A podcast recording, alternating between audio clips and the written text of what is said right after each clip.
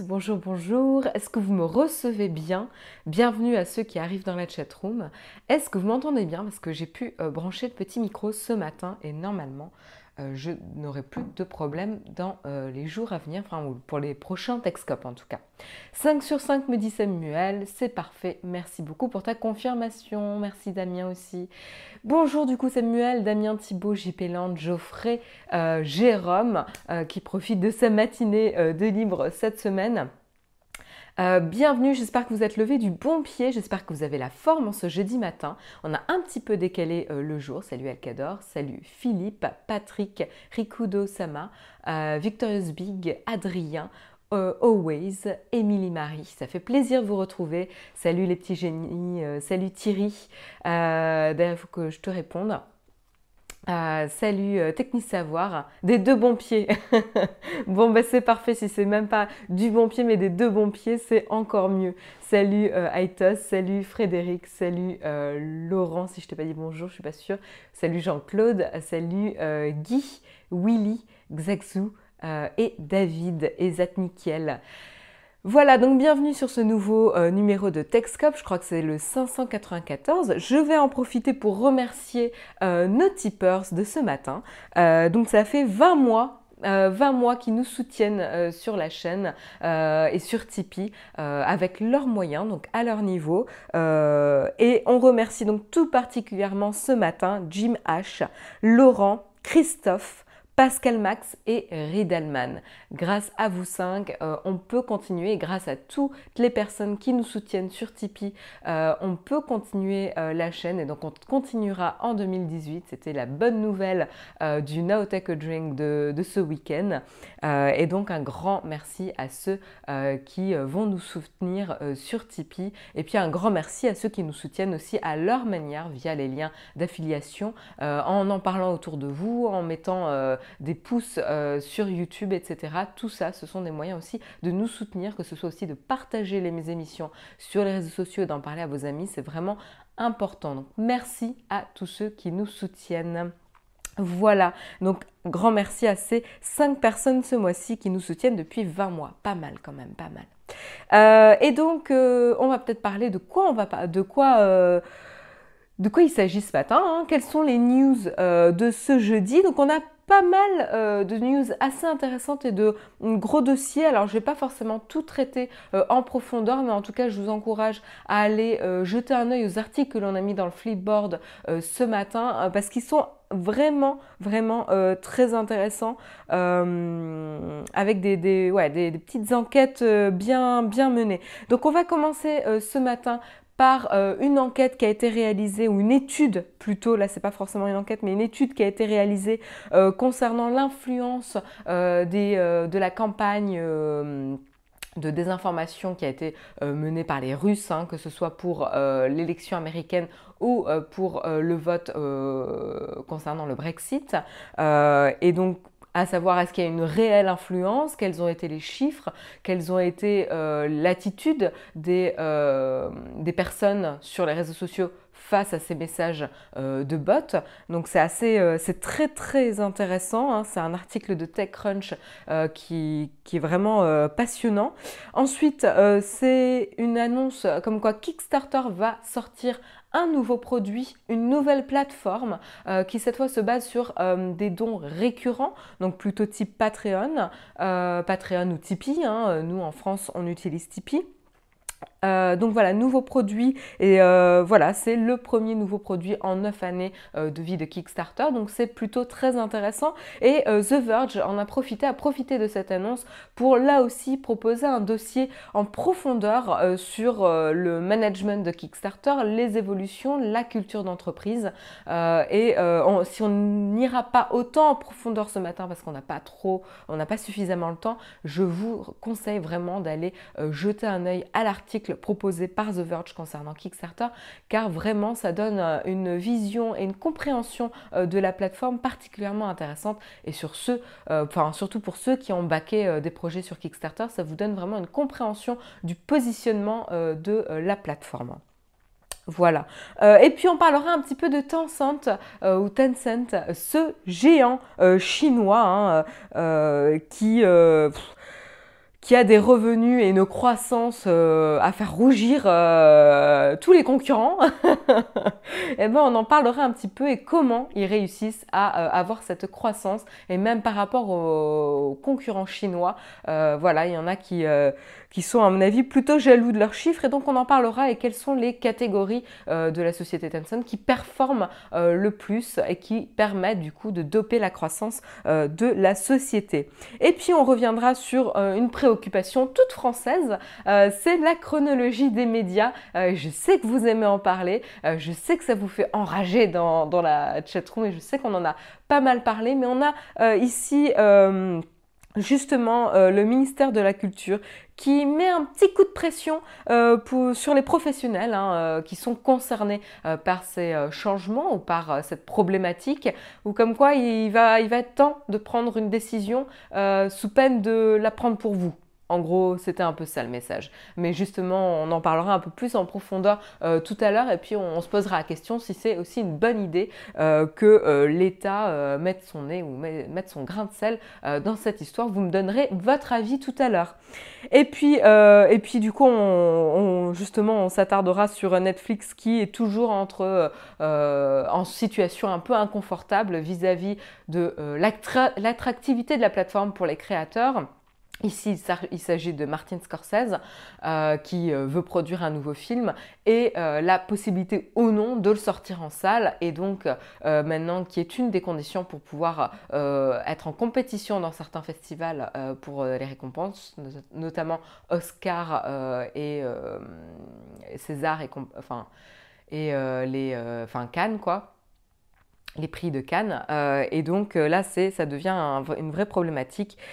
Et euh, donc c'est intéressant, on en parlera notamment donc pour le prochain film de Martin Scorsese. Euh, et puis on euh, parlera aussi, c'était assez intéressant, une petite, une petite attention toute particulière à la vidéo de Marques Brownlee qu'il a sorti sur l'iPhone X et qui montre un usage des animojis avec le capteur Face ID. Est-ce que c'est vraiment utile ou pas? Merci la palme d'or, merci Jérôme, j'avais un trou sur le nom de la récompense à Cannes. Euh, donc euh, justement, euh, Apple avait fait toute la présentation du Face ID avec les animojis, comme quoi c'est une révolution technologique, etc. Et en fait, il s'avérait que le Face ID n'est pas si, ou en tout cas la technologie derrière le Face ID n'est pas forcément si utilisée pour les animojis. C'est un peu plus compliqué de ça, que ça, pardon, et on l'expliquera tout à l'heure. Prendra quelques minutes pour l'expliquer rapidement. Et puis on parlera euh, du Moto Z, un Moto Z qui est connu du coup pour avoir ces espèces de modes. Euh, vous savez, ces euh, petits, comment dire, c'est ces petites pièces de, technologie que l'on peut clipser au dos du Moto Z et qui rajoutent des fonctionnalités qui augmentent les possibilités euh, du téléphone. Et là, c'est donc un nouveau mode qui arrive euh, sur le marché. Merci accessoires, merci Victor Usbic. Ce sont des accessoires qui vont directement, ou modules, qui vont directement se clipser. Euh, merci, vous êtes mon dictionnaire de synonymes et de vocabulaire dans la chatroom. Vous êtes super. je vais avoir besoin de vous, je crois, ce matin. Et donc il y a un nouvel accessoire ou module qui, fait son arrivée euh, dans l'univers euh, des accessoires du Moto Z qui viennent se clipser directement euh, au dos du smartphone. Et là c'est directement Polaroid qui vous propose une petite imprimante Polaroid à clipser directement sur votre smartphone. Justement, on en parlera car en ce moment, moi, je m'y intéresse pas mal à ce genre, euh, à ce marché. Donc, euh, on verra si ça vous intéresse, on verra si c'est bien réalisé euh, et on verra si ça vous intéresse dans la chatroom. Et puis, on terminera avec, une annonce Amazon et Whole Foods encore. Et je suis toujours émerveillée par la taille de ce géant et de cette, euh, de cette implémentation de tous ces services dans Amazon Prime pour faire valoir cet abonnement, abonnement Amazon Prime. Et euh, comment ça fait peur en concurrent ici euh, de, de, les concurrents sur le marché de la grande distribution alimentaire, on va dire. et donc là, on sent, on sent que ça sert des fesses très dures chez les concurrents. Hein. Excusez-moi de la formulation, mais c'est un peu le cas. et là, Amazon sort un petit peu les promos avant les fêtes de fin d'année. Et là, notamment avec Thanksgiving qui arrive, il propose justement des réductions sur certains produits et notamment spécifiquement pour les euh, abonnés Amazon Prime. Voilà. Euh, quand est-ce que je reçois mon iPhone? Normalement aujourd'hui. Vous voyez, je suis toute contente. Il faut pas que j'y pense trop parce que sinon je vais sourire comme une euh, imbécile pendant toute l'émission. Donc ne m'en parlez pas trop faut que je reste concentrée. Euh, chaque moment de la journée a ses priorités. Donc il faut que j'arrive à rester concentrée toute la journée. Euh, et puis ce soir, ça sera a priori euh, toute une soirée de configuration pour mon iPhone. Voilà, je vous propose de continuer la discussion si vous voulez la continuer à la fin de l'émission où je resterai quelques minutes avec vous pour vous parler et répondre surtout à toutes vos questions. Voilà, je ne vais pas vous parler de mon iPhone que j'ai pas encore, mais surtout répondre à euh, toutes vos questions. Je respire un bon coup. Je te confirme que ton iPhone est au dépôt de Saint-Ouen. Je sais, je sais, Jérôme, j'ai regardé euh, sur l'application UPS et je sais qu'il est déjà arrivé au dépôt depuis ce matin. Donc, euh, ne m'en parle pas trop, mais bon, s'il arrive euh, avant que je parte au boulot, n'hésite pas à me le dire. je pense que je ne résisterai pas à, l'envie de le récupérer. Euh, et Sylvain qui sourit parce que lui aussi, il est impatient de récupérer euh, son iPhone et normalement, tu le récupères demain. voilà. non, je vais pas vous faire un, unboxing. Je vais pas forcément avoir le temps. Puis surtout, vous en avez déjà eu un sur la, sur la chaîne. Donc d'ailleurs, si ça vous intéresse, n'hésitez pas à aller regarder sur, sur la chaîne l'unboxing que Jérôme a fait le 3 novembre avec, avec celui de Sylvain, du coup, euh, vous avez déjà un unboxing de près sur la chaîne. Voilà, donc on reste concentré et on retourne sur les articles du jour qui sont quand même très très très intéressants. Enfin je sais pas ce que vous en pensez, mais moi je trouve que le sommaire de ce matin est plutôt euh, bien bien sympathique euh, avec des sujets de fond, des sujets plus légers donc assez variés. Mais oui Sylvain, t'es impatient, mais un grand merci à toi, mais ouais, je comprends ton impatience. Euh, mon test complet iPhone X, iPhone 10 sort aujourd'hui en plus.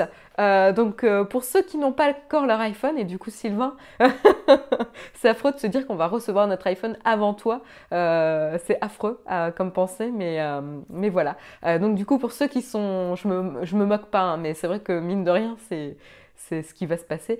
Euh, pour ceux qui sont impatients, et eh ben voilà, vous mettez un petit rendez-vous, vous activez les notifications euh, et puis vous guettez euh, les réseaux sociaux de, Naotech TV. Il y aura la vidéo iPhone 10 qui sort aujourd'hui. Parfait, parfait.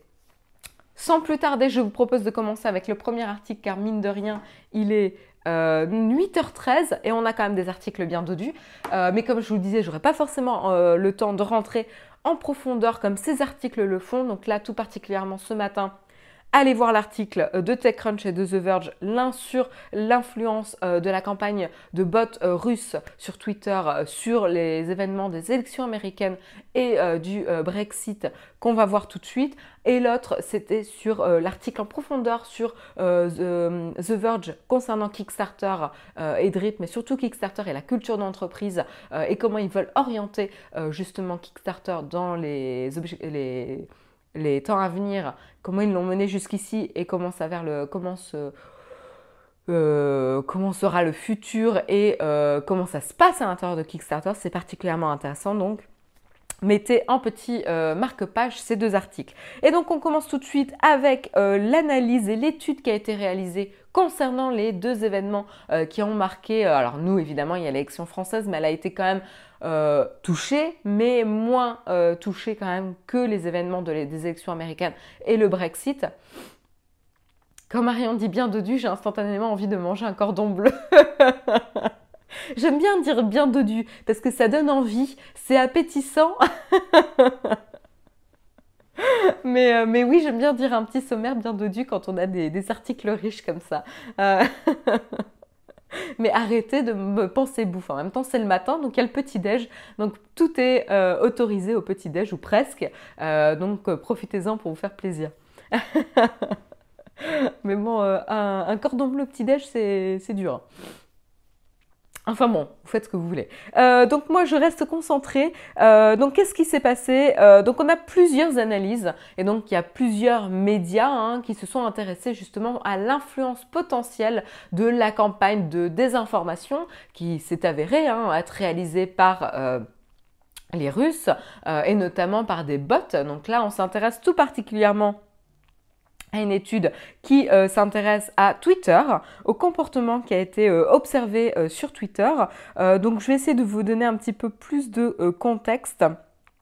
L'étude euh, donc c'est euh, The Times qui a fait, euh, ou en tout cas qui a parlé d'une recherche, une étude qui a été réalisée par un groupe de scientifiques aux États-Unis et en Angleterre qui se sont intéressés donc à l'information qui a été diffusée sur Twitter autour de juin 2016 lors du référendum euh, européen euh, donc en, Angleterre au Royaume-Uni euh, et autour aussi des élections présidentielles excusez-moi américaines en 2016 et dont le résultat a été communiqué début 2017 je ne sais pas si on a eu euh, le résultat officiel en fin 2016 ou euh, début 2017, parce que je sais qu'il a été intronisé président euh, au, cours, du janvier 2017, mais je ne sais plus quand est-ce qu'on a eu les résultats exacts.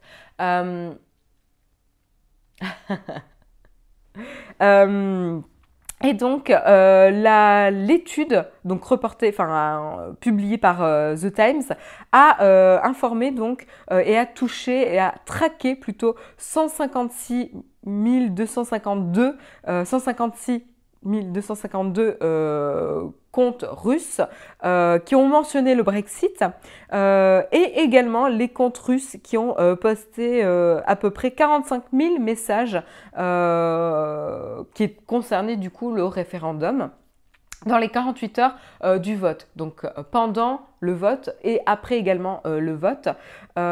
et justement, il y a eu des confirmations, notamment 39 000 messages euh, qui ont été postés juste après le vote, donc euh, le, 24 euh, juin 2016, et été postés notamment par des, par des comptes russes, ce qui est confirmé donc par l'analyse qui a été réalisée. Donc c'est assez énorme. Après ça, c'est des tweets qui ont été postés après le vote, 39 000. Mais par contre, ce qui est euh, encore plus intéressant, c'est euh, que notamment euh, les personnes, les réelles personnes sur Twitter, les vrais utilisateurs de Twitter, étaient plus, comment dire, plus promptes à retweeter des messages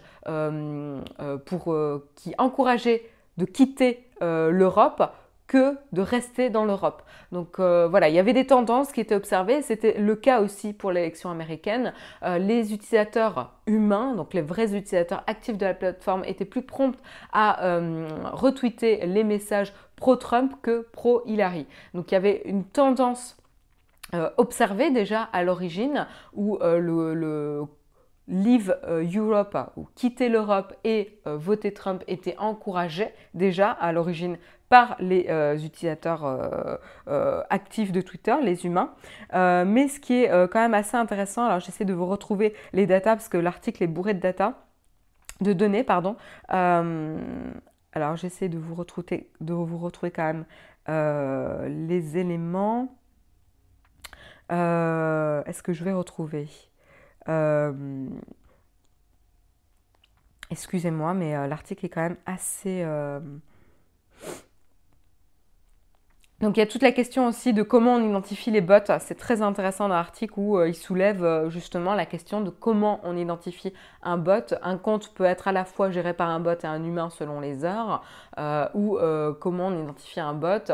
Alors il y a Twitter qui a son propre système, mais est-ce qu'il y en a qui passent pas à, à travers les mailles de cette détection de comptes aussi? C'est assez intéressant. Là en tout cas l'étude se base sur les comptes Twitter mentionne euh, bot behavior, bot-like behavior. Donc en gros un comportement qui ressemble à celui d'un bot, euh, qui, voilà, qui correspondrait à celui d'un bot.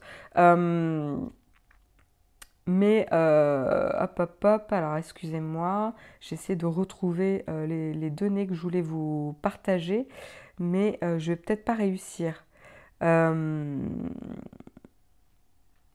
tout cas, ce qui s'est passé, c'est que, en tout cas, l'ampleur n'était pas la même. Ce qui est sûr pour, à retenir, c'est que l'ampleur de, de désinformation n'était pas la même concernant le Brexit que les élections euh, américaines. Et surtout au Brexit, elle s'est vraiment concentrée euh, pendant et après.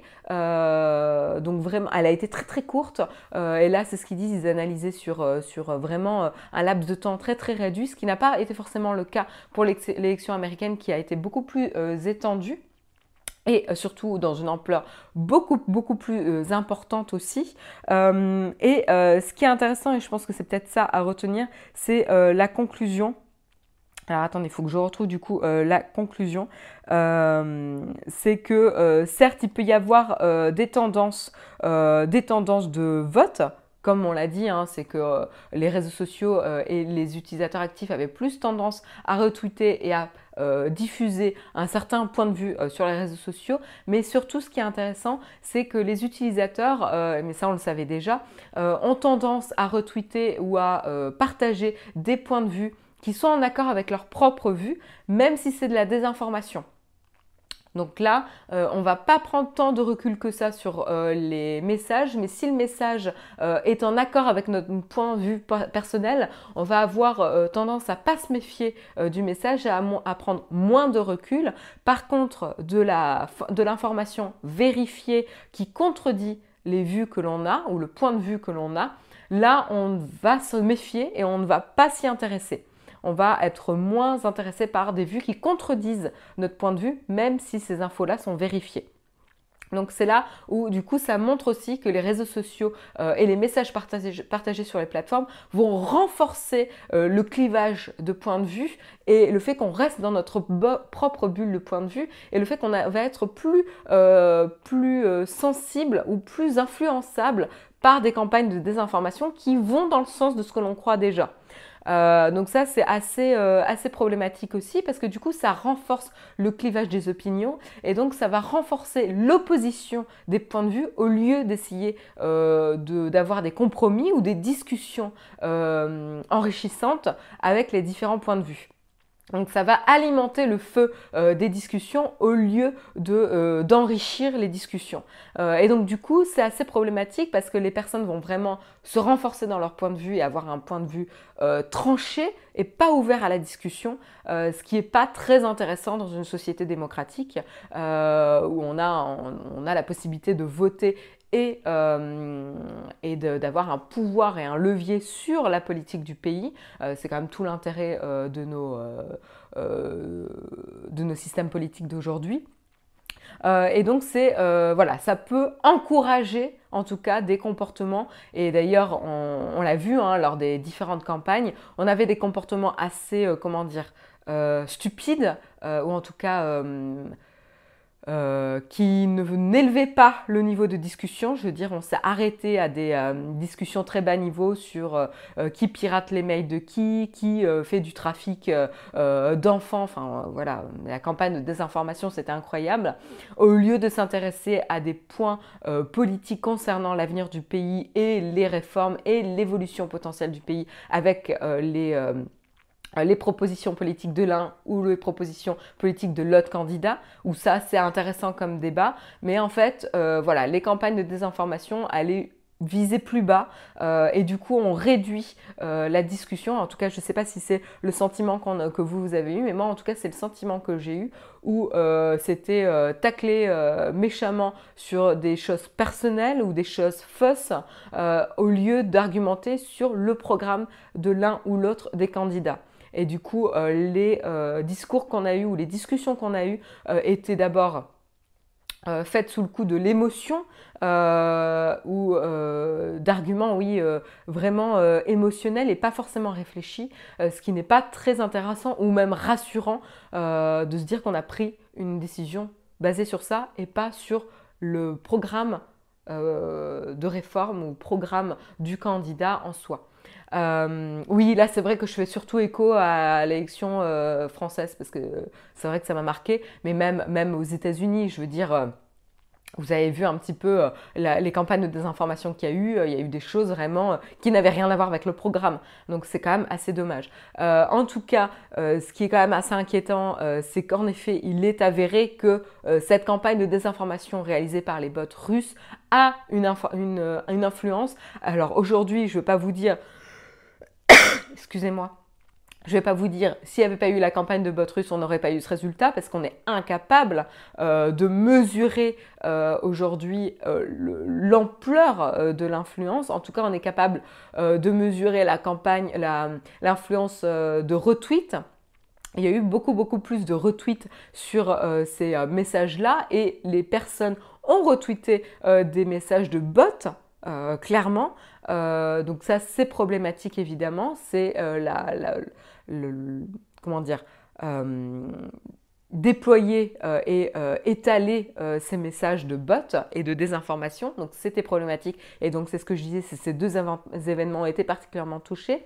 mais maintenant il faut voir quelles sont les mesures qui vont être prises. Donc là l'étude confirme ce, ce, dont on se doutait, c'est qu'en effet cette campagne, l'utilisation des bots sur une plateforme de réseau social peut influencer l'opinion publique euh, de manière négative, c'est-à-dire avec de la désinformation. Je ne dis pas que selon les points de vue c'est négatif, parce que je n'ai pas à, m'exprimer là-dessus, mais en tout cas, euh, on peut manipuler l'opinion publique, et c'est ça qui est problématique, on peut manipuler l'opinion publique avec une campagne de désinformation sur les réseaux sociaux.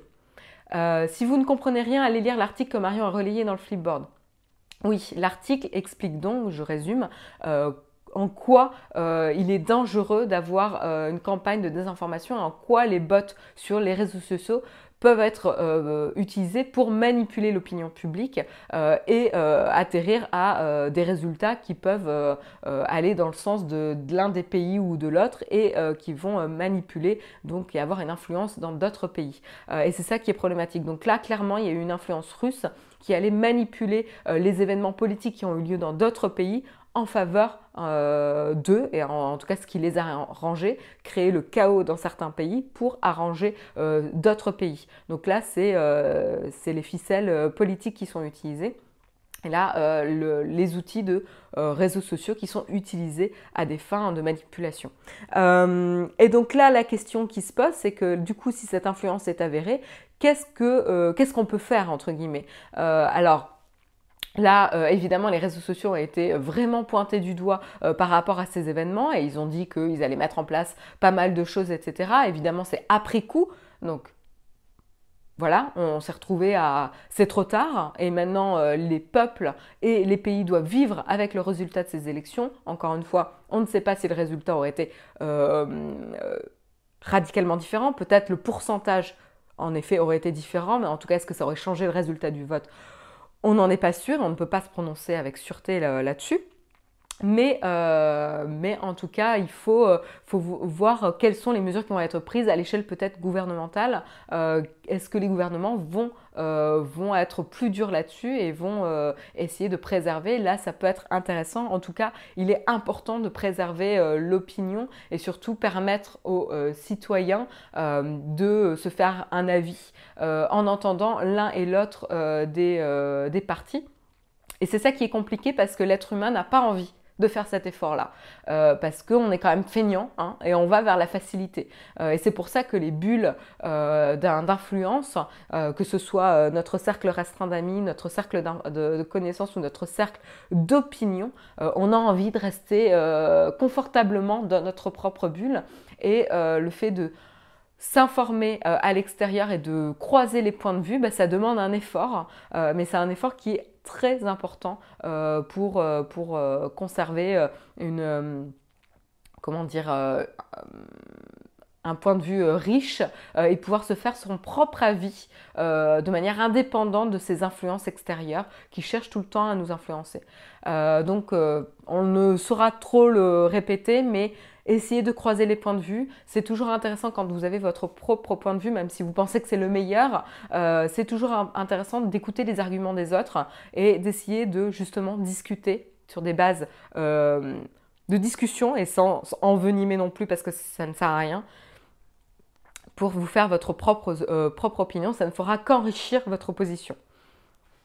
Voilà, donc c'était quand même très très intéressant. Donc l'article est riche en termes de chiffres et de données. Donc je vous encourage vraiment, si ce sujet vous intéresse, à aller euh, lire l'article de TechCrunch.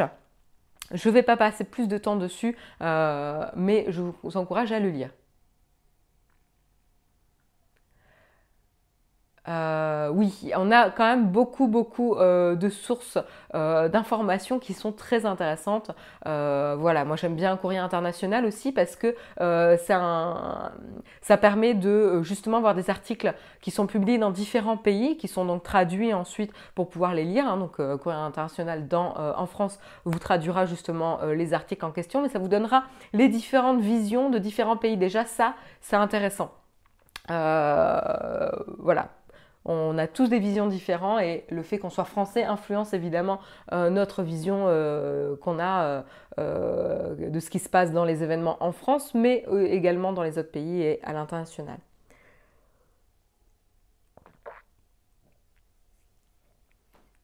Les médias sont politisés, donc évidemment, Eric, on va pas on va pas mettre en, doute là-dessus, surtout les médias français, c'est un problème, hein, on, le sait, il y a un vrai monopole mais, euh, mais ça n'empêche pas euh, de justement regarder des, des, médias qui sont positionnés dans des camps euh, différents et de les croiser en fait, tout simplement de se renseigner sur ces deux-là.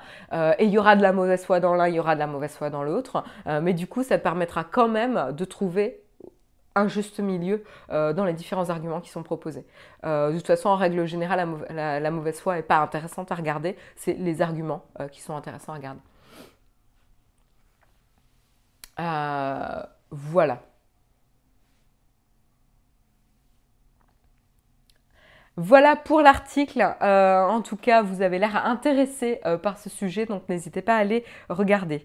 le prochain article, la prochaine news concerne Kickstarter. Donc là aussi, gros, gros, gros sujet traité par The Verge parce que au-delà de l'annonce de la nouvelle plateforme que va mettre à disposition Kickstarter, qui s'appelle Drip,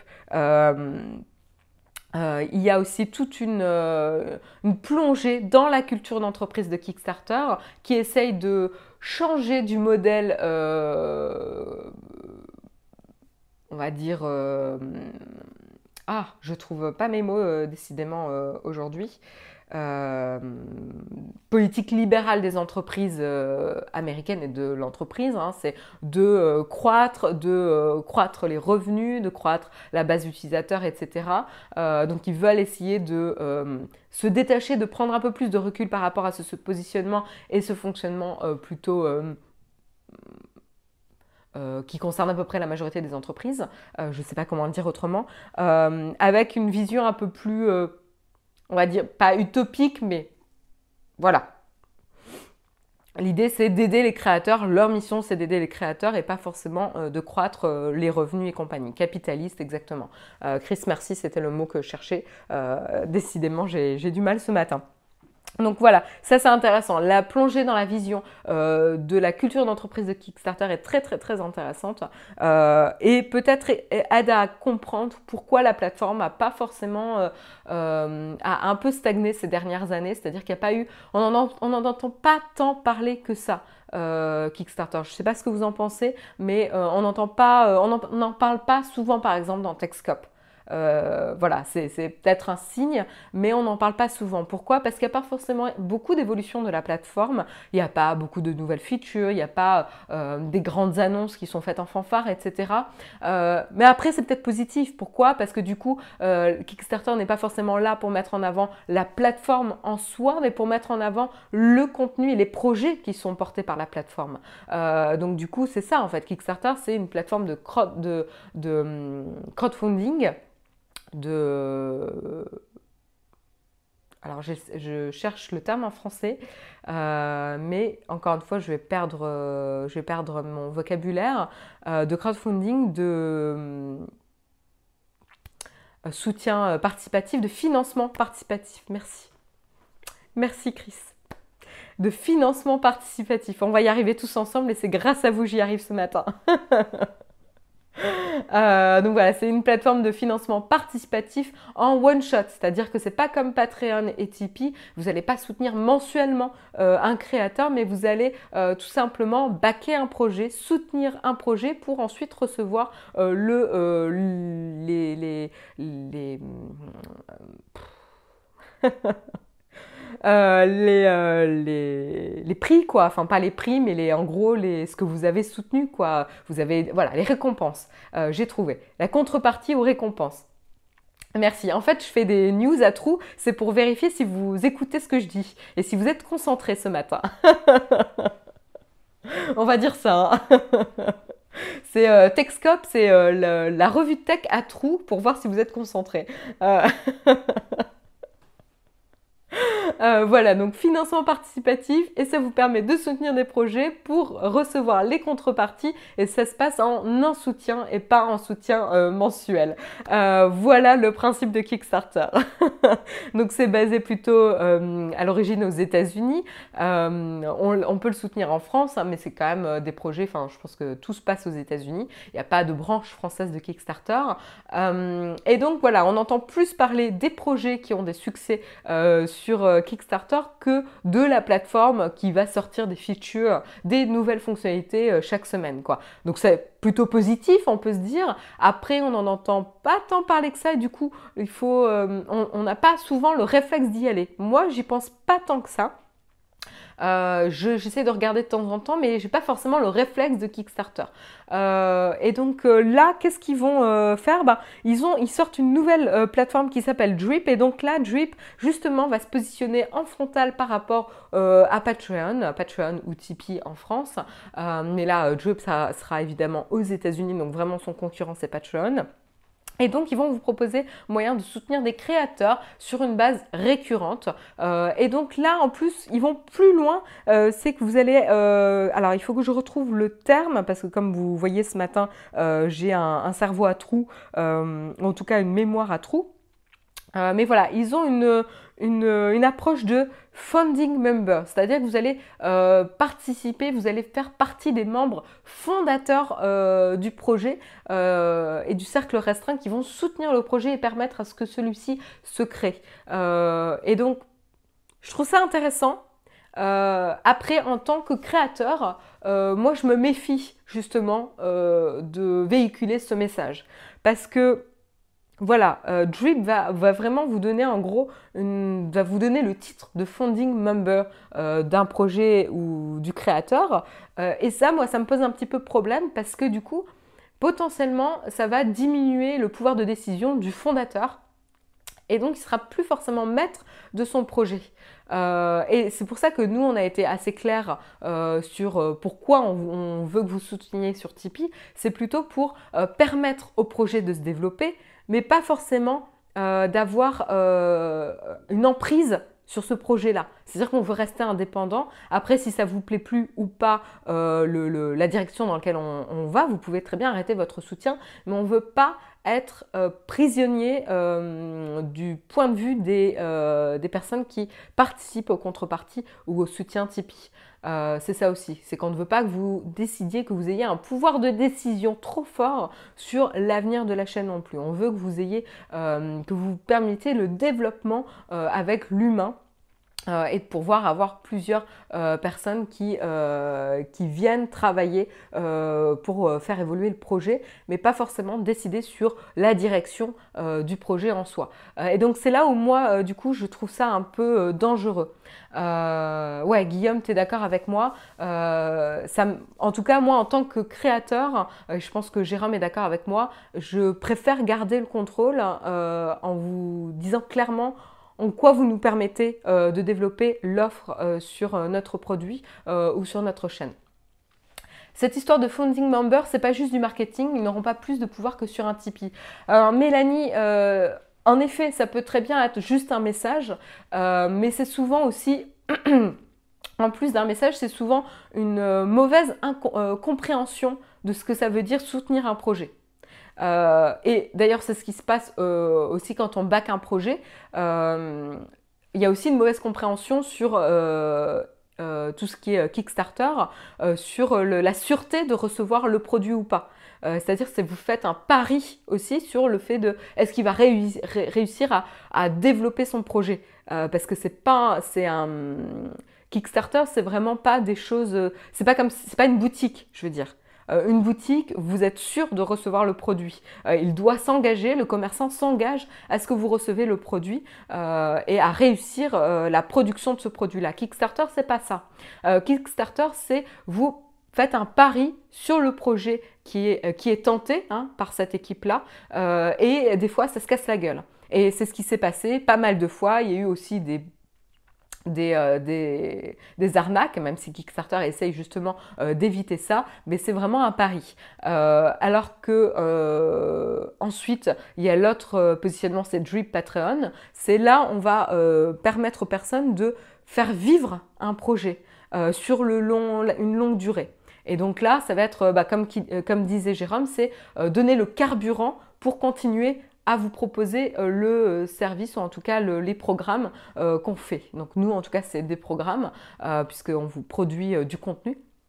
mais voilà, c'est vraiment deux, positionnements différents. Et on a déjà le problème d'avoir la vision où dans Kickstarter et toutes ces plateformes-là, les personnes se disent ah ben c'est comme une boutique, je peux acheter, ou elles se disent ah ben attendez, j'ai soutenu donc je peux dire je, je, veux donner mon avis sur ce qui se passe et en même temps je vous ai soutenu donc j'ai droit de donner mon avis. Et donc là, c'est la même chose aussi sur Patreon. Les personnes ont tendance à croire qu'elles vont participer aux prises de décision euh, qui ont lieu au sein de l'équipe euh, produit, alors que euh, ben non, c'est pas ça. C'est vous permettez à ce produit de se développer. À un moment donné, si vous êtes plus en accord avec cette vision, vous pouvez arrêter. Mais en tout cas, nous, on ne veut pas encourager cette vision de donner son avis. Et du coup, c'est ça qui me fait peur, c'est que même si tu dis que c'est que du marketing, ça va encourager euh, cette, vision-là et cette mauvaise compréhension. Et donc en tant que créateur, j'ai pas forcément envie d'encourager euh, ce positionnement-là. Donc c'est là où j'ai trouvé Drip, euh, je trouvais que c'était un petit peu dommage comme message ce que ça faisait passer. Alors ça va faire plaisir évidemment aux personnes qui soutiennent, mais ça va pas forcément faire plaisir aux créateurs. en tout cas, moi, je me méfie de ça et ça va pas forcément dans la vision que j'ai de, mon, de mon, du contenu que je propose. Euh, non, on ne va pas parler du nouveau Firefox et on ne va pas en parler ce matin. Désolée. Euh, voilà pour, euh. Donc attention pour l'instant, euh, c'est vraiment en cercle restreint. Il y a très très peu de créateurs qui sont sur la plateforme. donc ils sont vraiment en mode test et déploiement progressif. Ils vont y aller pas à pas pour récolter des, feedbacks, hein, que ce soit des personnes qui vont soutenir sur la plateforme ou des créateurs. Donc je trouve ça intéressant. Ils veulent y aller vraiment progressivement. Et euh, là où c'est intéressant aussi, c'est que ça offre euh, un, nouveau produit euh, où ça vient enrichir l'offre de soutien de Kickstarter. donc je trouve ça quand même assez, assez intéressant. pour Kickstarter d'enrichir leur plateforme avec, avec cette, cette, nouvelle offre.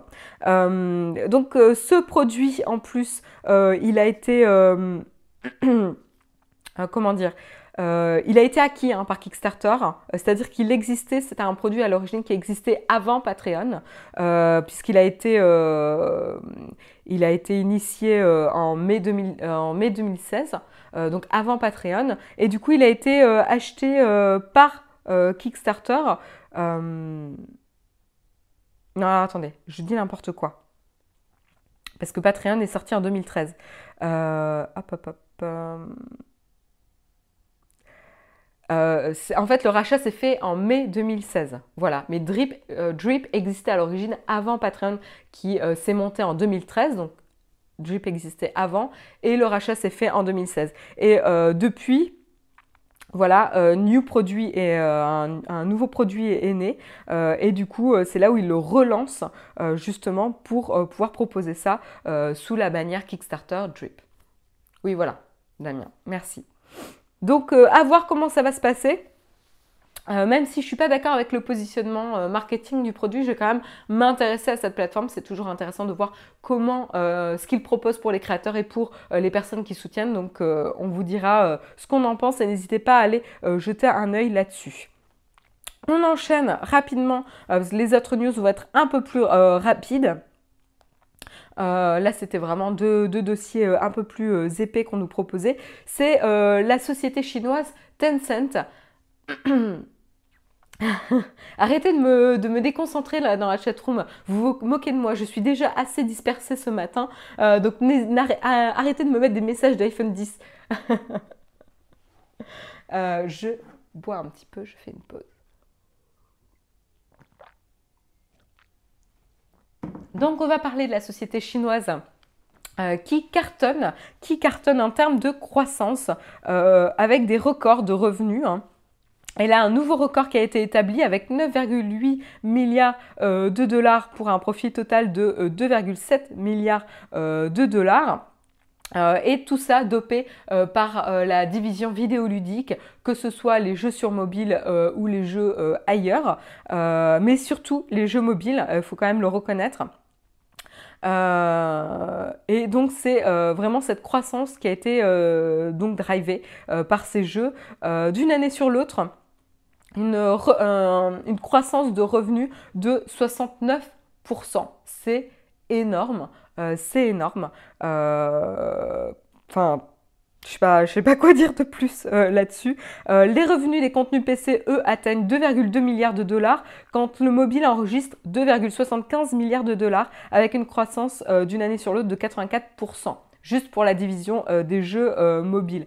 Donc là, on voit clairement, les jeux mobiles ont dépassé les revenus générés par les jeux PC avec une croissance qui qui explose euh, la croissance des autres divisions euh, de la société. Donc vraiment là, euh, il y a vraiment, une vraie différence. Donc sur PC, on a évidemment League of Legends qui a contribué hein, au succès de la firme. Et sur le mobile, c'est Honor of Kings. Alors moi, je la connais, connais pas hein, ce jeu. vous connaissez dans la chatroom Honor of Kings? Je suppose qu'il doit y en avoir qui connaissent vu le succès. Mais est-ce que vous, vous connaissez?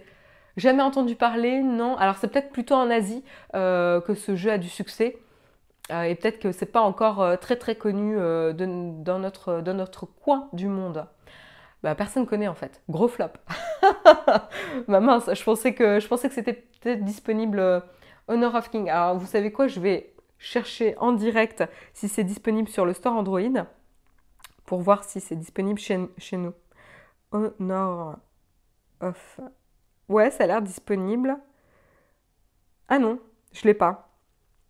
En tout cas, il y a beaucoup de personnes qui le cherchent parce que c'était dans les, dans les propositions de, résultats de recherche. Mais non, il n'est pas dispo chez nous. En tout cas, sur Android, euh, moi, je ne le trouve pas. Donc, c'est pour ça que vous ne le connaissez pas. Donc, c'est peut-être un jeu exclusif euh, Asie pour l'instant.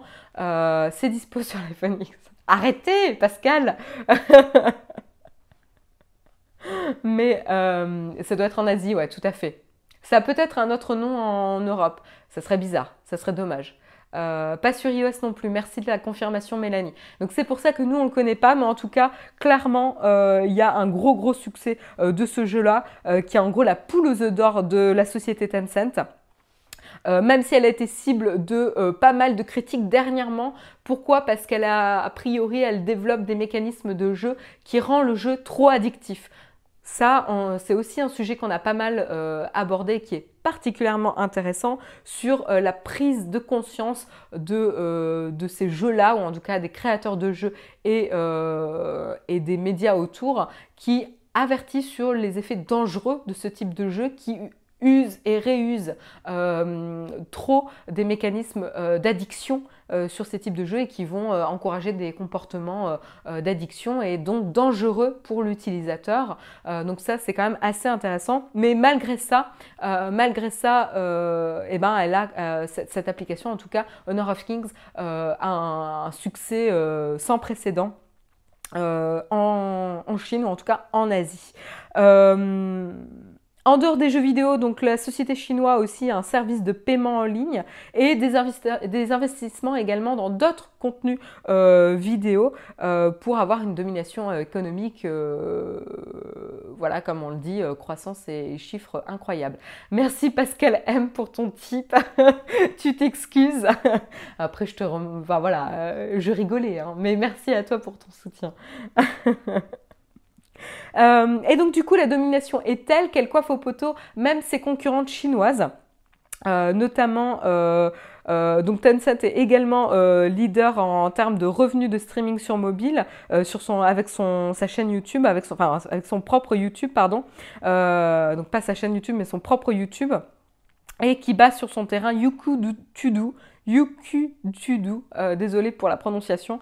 Alors nous on ne connaît pas encore une fois parce que c'est vraiment en Asie. Euh, donc Yuku vous connaîtrez, c'est ce qui appartient à la firme Alibaba un autre géant dont on parle souvent euh, et qui a également euh, sa propre plateforme de streaming. Donc là, on voit vraiment que c'est le choc des titans, on va dire, euh, en Asie pour la domination de ces marchés-là.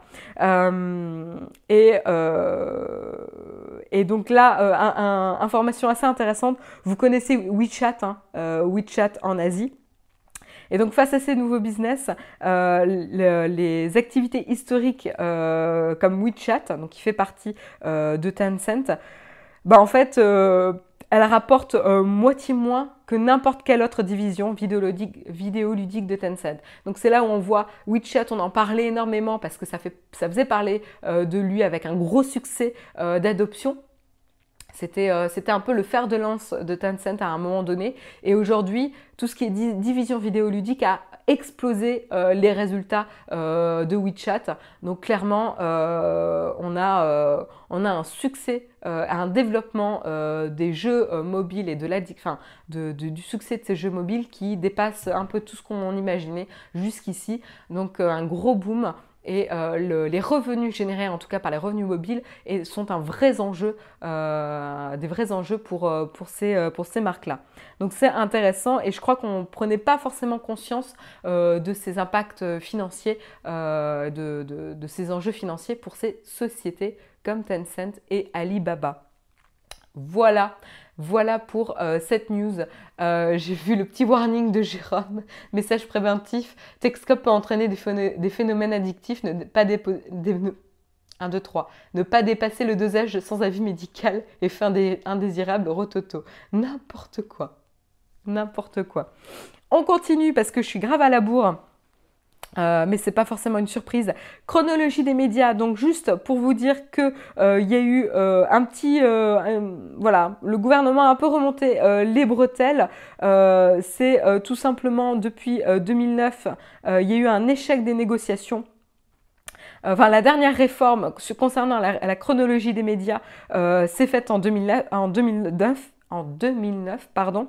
Euh, et depuis, il n'y a pas eu d'autres euh, euh, évolutions de la chronologie des médias. Et pardon, c'était en 2012 justement qu'il y a eu un cycle de discussion qui malheureusement a échoué. Il n'y a pas eu d'évolution qui a été actée et sur lesquelles les différents partis se sont mis d'accord pour la chronologie des médias. Et donc depuis 2012, c'est un échec. les discussions ont repris euh, en courant de cet été. Euh, et euh, normalement, il y avait une, démarche de médiation, pardon, pour voilà, une médiation pour que les différents acteurs arrivent à se mettre d'accord. Mais malheureusement, il n'y a pas beaucoup d'évolution de ce côté-là. et du coup, alors j'essaie de retrouver justement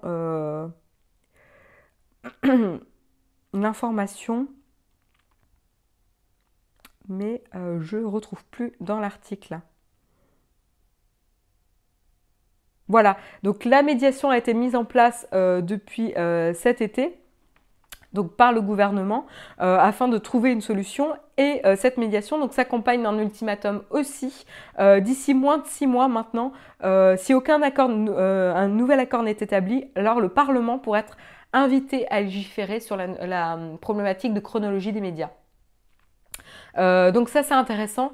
Euh, alors après on peut se questionner sur euh, le, la, le, le, le, bien fondé ou le, le... Oh là là, c'est dur hein, ce matin. Pourtant, j'étais bien réveillée, mais, mon cerveau tourne au ralenti.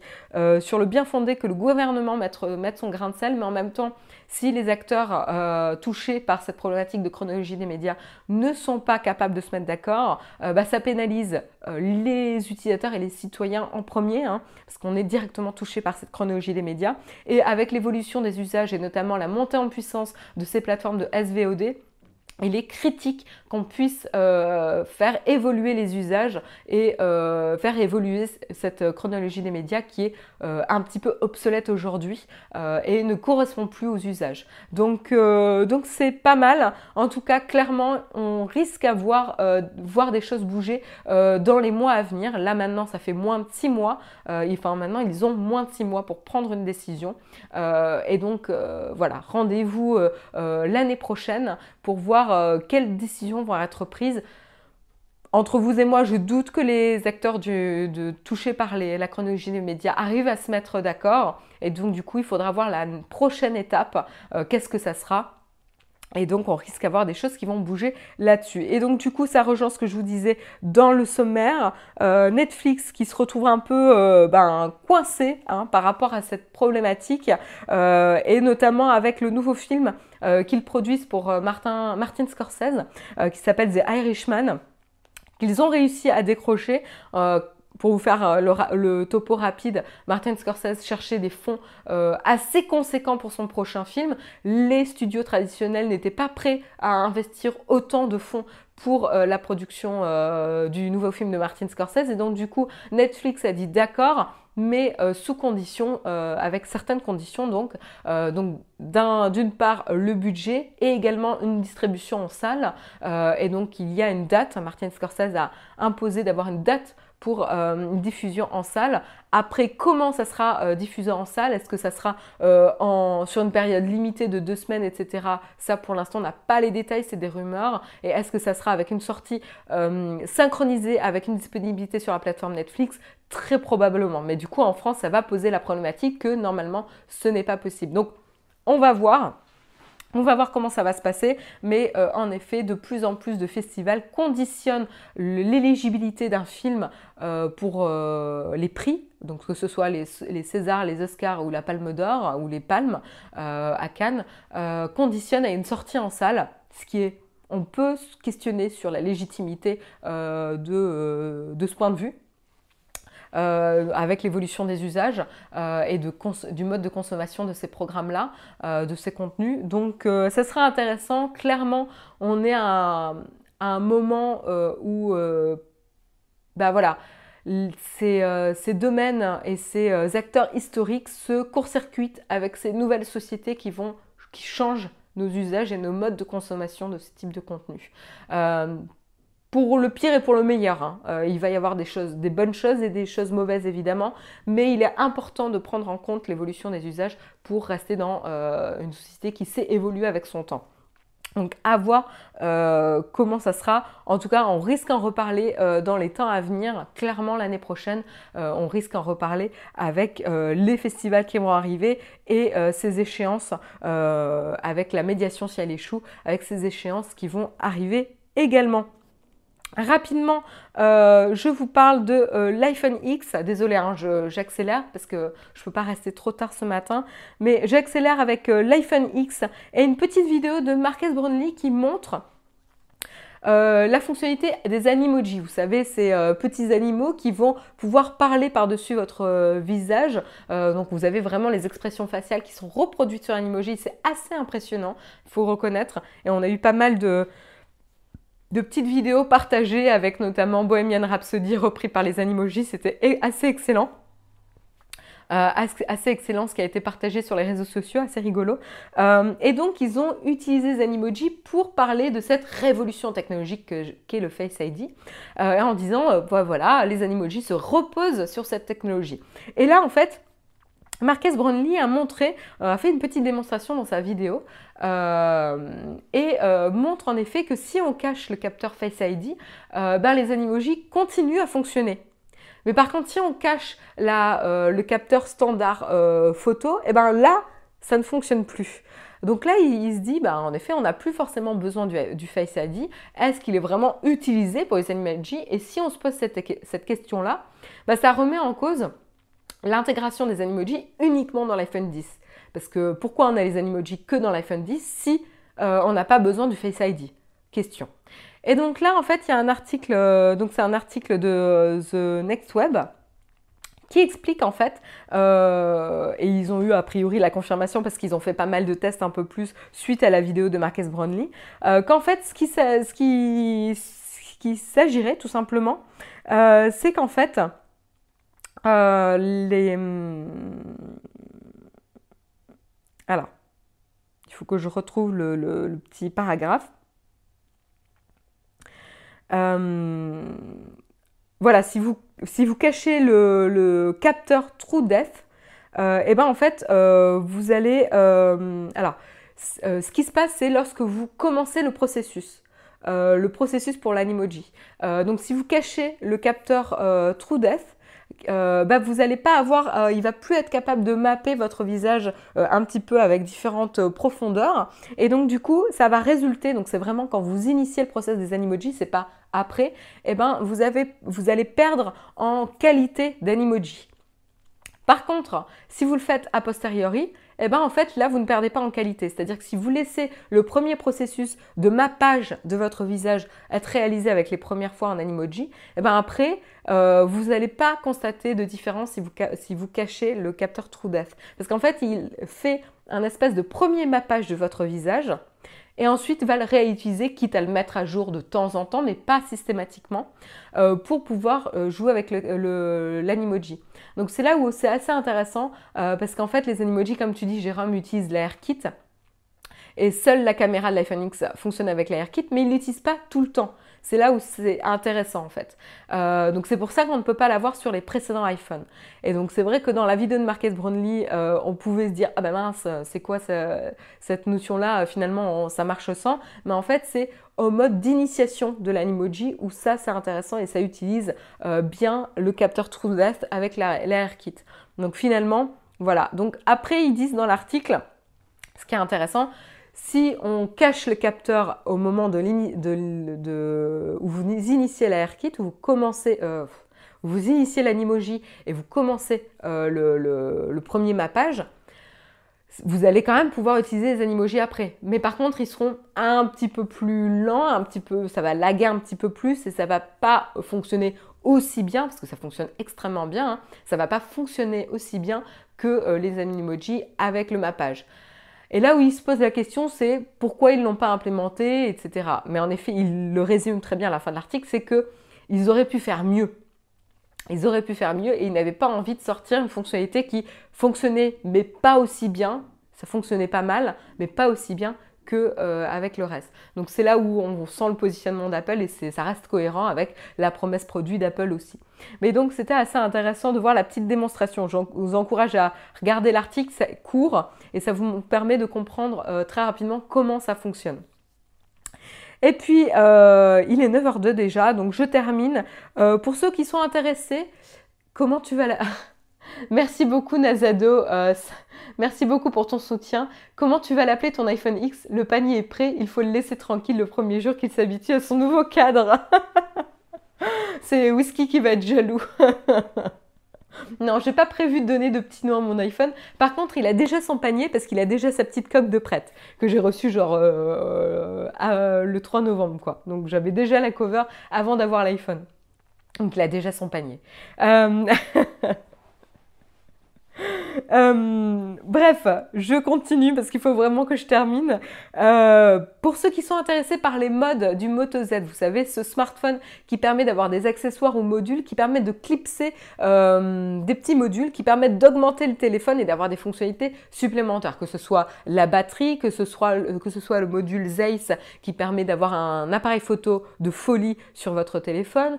Et là, il y a un nouveau mode qui est disponible et c'est Polaroid. Et qu'est-ce que ça fait Tout simplement, c'est une petite imprimante de poche qui vous permet d'imprimer des petits Polaroids euh, directement euh, sur le smartphone. Donc qu'est-ce que ça se fait? Ça permet d'accéder aux photos sur le smartphone et de les imprimer directement ou lorsque vous le prenez directement avec le smartphone, d'avoir aussi euh, le déclenchement de l'impression. c'est intéressant, c'est une petite imprimante portable que vous clipsez aux deux, donc je peux vous montrer la photo. Hop, voilà. Donc là, quand on voit la photo, vous voyez la différence entre la largeur du téléphone et la petite imprimante, eh ben, on peut s'interroger un petit peu sur la portabilité de la chose, hein, quand même. Donc clairement, euh, voilà, on peut s'interroger sur la portabilité, surtout que le prix est quand même pas donné. Hein.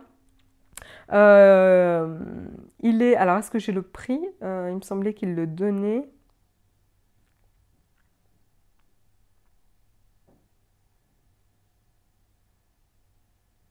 Euh, voilà, donc le petit accessoire est à 200 dollars. 200 dollars. Hein. Bon, alors après, les accessoires et, modules euh, du Moto Z sont déjà connus pour être, euh, chers. mais donc là, la petite imprimante portable est à 200 dollars et en fait, c'est plus cher que les imprimantes que vous avez en dissocié, en fait. Donc c'est là où je, me questionne un petit peu sur l'utilité de la chose et si vraiment il va y avoir un marché pour des utilisateurs qui vont acheter une petite imprimante que vous pouvez clipser au dos de votre euh, smartphone, mais qui n'est pas si portable que ça parce que c'est pas comme si vous alliez mettre votre portable dans la poche du coup, euh, parce que le module le rend assez bulky, mais qui en plus est plus cher qu'une imprimante euh, dissociée. Donc c'est là où du coup je m'interroge un peu. Euh, sur le, vraiment si avec ce prix-là, si ça va intéresser. Si le prix était moins cher, là j'aurais trouvé ça intéressant. Mais avec un prix plus cher, je ne pense pas que ça soit intéressant. Donc qu'est-ce que vous en pensez dans la chatroom? Ouais, ils ont le petit printer, ouais.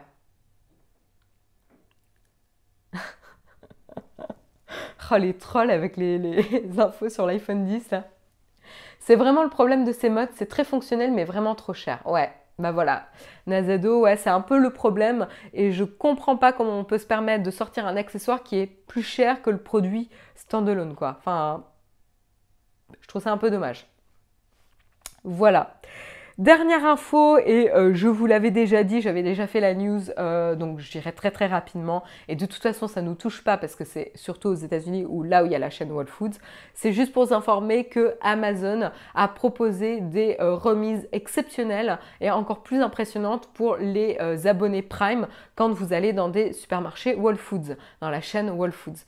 donc là c'est hyper impressionnant parce que c'est juste, je suis toujours euh, assez euh, scotché par la stratégie de déploiement d'Amazon. Et euh, pour vous donner une idée, suite à l'annonce de, cette, réduction pour les abonnés Prime, les actions des concurrents de Whole Foods ont baissé. donc c'est là où il y a une vraie, vraie inquiétude de la concurrence sur la grande distribution, la distribution alimentaire et ces acteurs de, de distribution alimentaire, il y a une vraie inquiétude par rapport à Whole Foods racheté par Amazon, c'est euh, justement euh, d'avoir cette stratégie-là de convergence euh, des produits Amazon et que ce géant devienne... Enfin, il est déjà géant, mais alors en plus, là, avec l'achat de la chaîne Whole Foods, c'est vraiment impressionnant.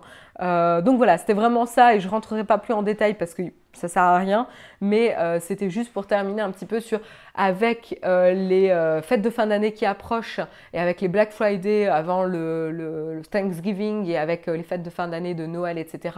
C'est assez redoutable et là, on sent qu'Amazon commence à enclencher cette stratégie cross-produits euh, entre Whole Foods, Amazon.com euh, et ses devices, etc., où c'est vraiment redoutable. Euh, et même, on le sait, hein, même avec Kobo et compagnie, c'est assez impressionnant. avec Kindle, pardon. C'est un comble, je me trompe de, je me trompe de nom.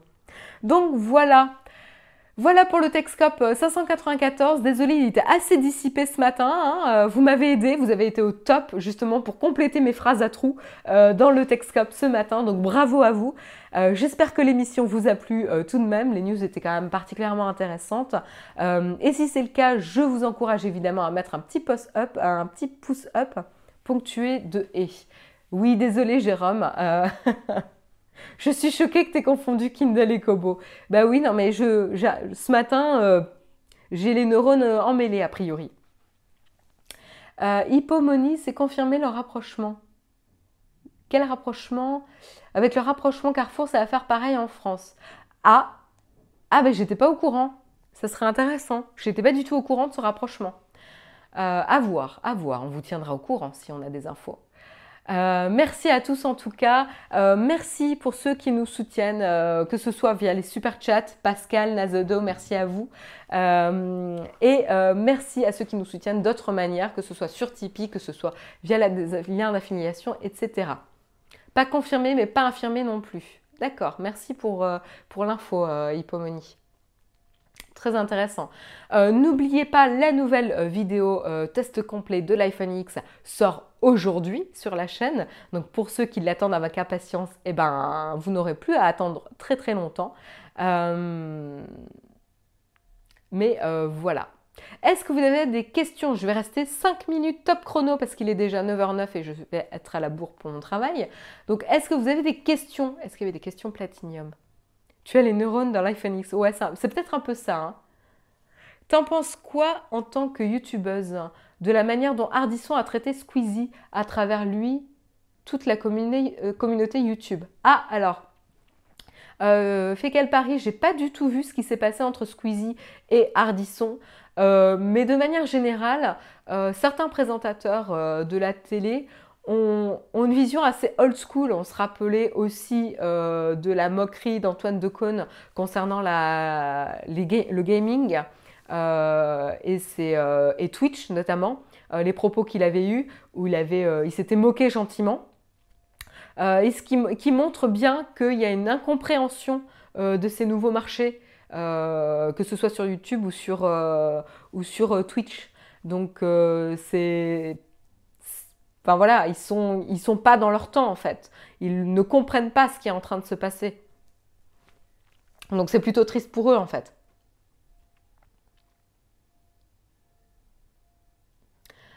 attention, Harrison c'est aussi moqué de lui-même. Donc je suppose que tu veux dire Hardisson.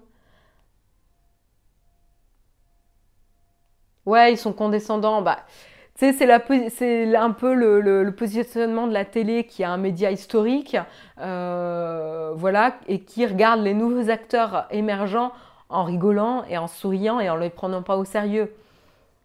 Voilà. Après, il suffit de regarder un petit peu euh, la croissance euh, des revenus financiers sur ce type de plateforme, et je pense qu'ils le prendront moins de manière condescendante.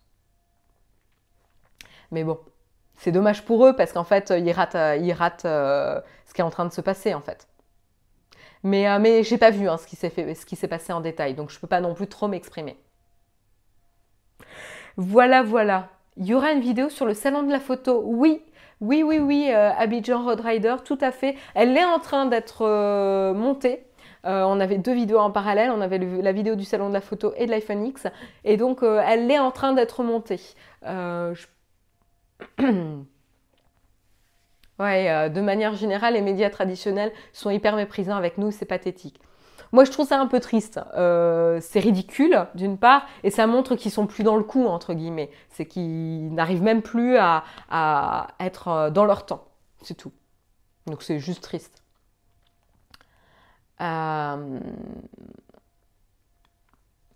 Bah, ça dépend. Alors qu'ils soient méprisants, oui, c'est peut-être potentiellement parce qu'ils ont peur, mais c'est un peu dommage. Et quand ils sont condescendants, c'est qu'ils ne le prennent pas au sérieux. Et donc là, c'est qu'ils sont, ils ne réalisent même pas le danger. Est-ce qu'il y a une dernière question dans la chatroom? Désolée, hein, j'abrège un petit peu. Est-ce qu'il y a une dernière question pour aujourd'hui? Non, j'ai pas l'impression. Je vous laisse le temps un petit peu de taper. Les médias traditionnels vont finir euh, dans les poubelles de l'histoire. Pas si vite, mais à voir. La, vidéo du salon de la photo, elle sera disponible la semaine prochaine. Donc il y a un petit peu à patienter. Mets ton écharpe en sortant, caille. Merci pour l'info fou. Euh, autant vous dire que normalement je mets une écharpe. Hein. Mais là, bon, pour faire dire, il fait pas trop froid dans mon appart alors que je suis en train de me cailler, j'ai pas mis d'écharpe. Bon, j'ai l'impression qu'il n'y a plus de questions. Dans ce cas, je vous remercie de m'avoir suivi ce matin euh, sur l'émission Texcop. Je vous donne rendez-vous demain matin à 8h comme d'habitude en compagnie de Jérôme pour le dernier Texcop de la semaine. Merci de m'avoir aidé ce matin et puis euh, je vous souhaite quant à moi un bon week-end puisqu'on ne se reverra pas d'ici là et puis une excellente journée. Bye bye, merci encore et bye bye.